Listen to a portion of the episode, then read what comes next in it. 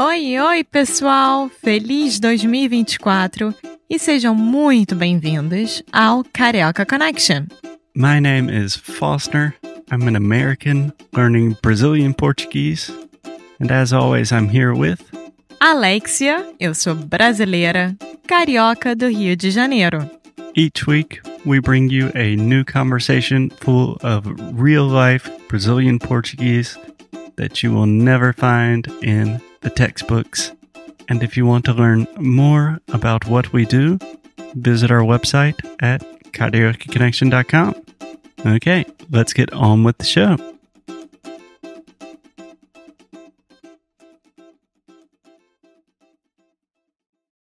Oi, pessoal, tudo bem, Foster? Bem-vindos! Olá, pessoal, sejam bem-vindos a mais um episódio do Karaoke Connection, Yay! um podcast que te ensina português do Brasil. O nosso querido português brasileiro, todos os dias, no seu ouvido. A gente precisa de um Motto, né? motto. Motto. Como é que fala? Slogan. Um slogan? É, Um tagline? é, uma coisa assim. Um catchy, algo chamativo. Bom, em falar em algo chamativo, hoje nós vamos falar sobre o nosso. Como é que eu posso chamar isso? É tipo. O nosso. Eu queria falar, tipo, Dirty Little Secret, que a gente adora assistir. Capricho. Não. Não. Pode ser um.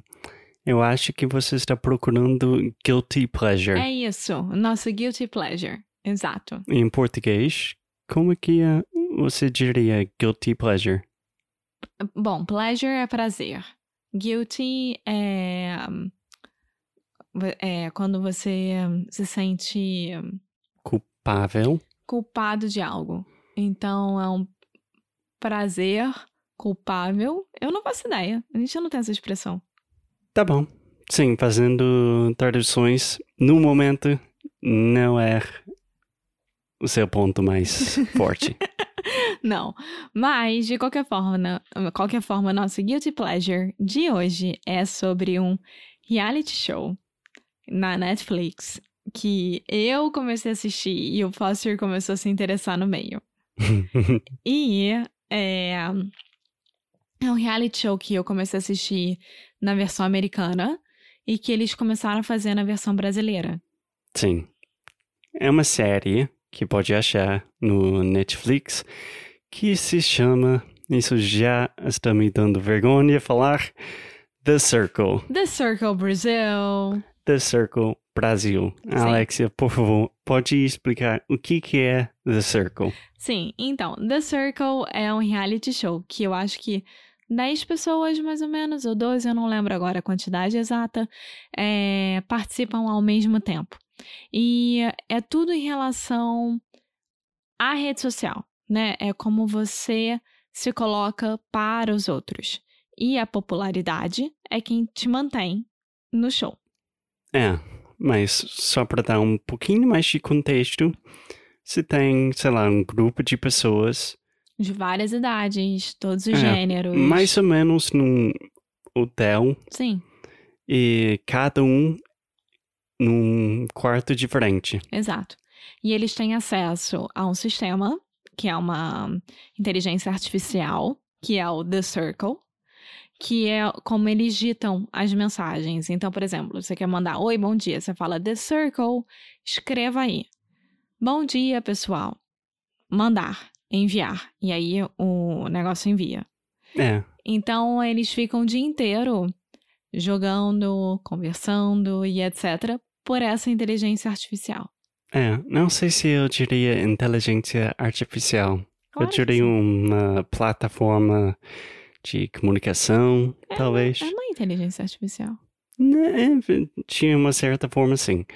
Mas enfim, tem um grupo de pessoas e o único jeito que eles podem conversar é através de, de mensagem. Exato. Então, por exemplo, se eu fosse participar, eu poderia escolher entrar como eu mesma ou como outra pessoa. Eu poderia entrar como um perfil de um homem, é, de mais idade, menos idade, nome diferente. Eu poderia fingir qualquer coisa. Sim, pode criar um perfil. Exato. E pode ser, sei lá, um cara com 80 anos ou pode ser a Alexia mesmo. Exato. Então, logo no começo do jogo, eles se apresentam, claro, né? E eles já começam a caça aos fakes. Que são os perfis fakes. Sim. É isso. Então, a estratégia é se ganhe com popularidade. É um, é um jogo. É um jogo, é um jogo. Que eles têm um voto, quem é mais popular fica e quem é o menos popular é mandado embora. É, exato. Então, o que é muito. É, parece banal, e é. É um. Parece é. banal, parece um reality show que eu nunca gostaria, mas eu acabei gostando muito por uma razão. Sim. Bom, para mim, quando eu tava assistindo o americano, foi muito interessante porque eu realmente fiquei sabendo todas as gírias, todas as formas de falar, todos os sotaques diferentes dessas pessoas que estavam participando ao mesmo tempo. Como é tudo falado, eles precisam falar tudo. Eles não param de falar sozinhos. Então, para mim, foi um enriquecimento muito grande de vocabulário. E pro Fóssil em português também. Até para mim, várias gírias nordestinas que eu não fazia ideia. Nada, nada, nada. Eu aprendi com The Circle. Sim, para mim a coisa mais legal é que tem pessoas do Brasil inteiro. Sim, Acre, Recife, Rio de Janeiro, do Sul, é, todo mundo, todo mundo tá lá. Sim, por um lado tem os sotaques, que para mim todos são difíceis. Eu acho que tinham duas cariocas, que para mim é mais fácil, mas tinha pessoas do, do norte, do nordeste, do sul também, que os sotaques são muito fortes. Sim. É impressionante ver que. Mineiro. Mineiro, que é um pouco mais fácil para mim, porque eu tenho contato com a sua família, mas tem os sotaques, por um lado, e também as gírias. O vocabulário. É Que eu- muito enriquecedor. Nossa, foi a primeira vez em muito tempo que eu precisava de legendas, mas realmente sem legenda eu estava com muita dificuldade de entender. Sim, sim, eu também, às vezes. Quando. É, quando um dos participantes que era. De onde ele era? Do Recife, talvez? Ele. Ele tinha uma frase que era dele. JP, É, o JP, que era dele, é. Aperreio. Lembra? aperreio. Deixa de aperreio, ou chega de aperreio, uma coisa assim, é tipo, relax, sabe? Não se, não se incomode, não fica. Tranquilo. É, fica tranquilo e tal. Aperreio. Nunca tinha escutado falar isso na minha vida. Sim. E dos vários sotaques do show, você tem uma preferência ou um sotaque que realmente te surpreendeu? Eu gosto muito do sotaque nordestino porque não é um sotaque que eu escuto muito. Eu não tenho muito contato com o Nordeste, comparadamente com os mineiros, os cariocas e os paulistas. É, o sotaque do Acre, pra mim, foi muito neutro. Então, pra mim, não. Não me.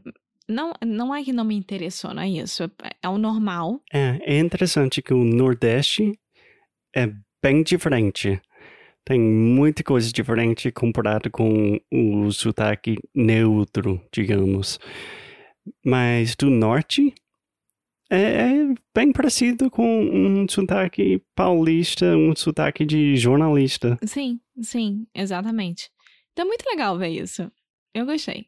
Sim. Então, também. se. é, desculpa, se vocês, né, que estão aí do outro lado, quiserem é, se divertir, ter uma coisa leve pra assistir e realmente passar o tempo, nós super indicamos The Circle Brasil. É, e dá um tempo, porque no, no início vai parecer. Uma idiotice horrível. E de alguma forma é. Mas linguisticamente é muito rica. E. Gente, eu estou pensando que tem os exames para línguas, Uhum. né? Que pode.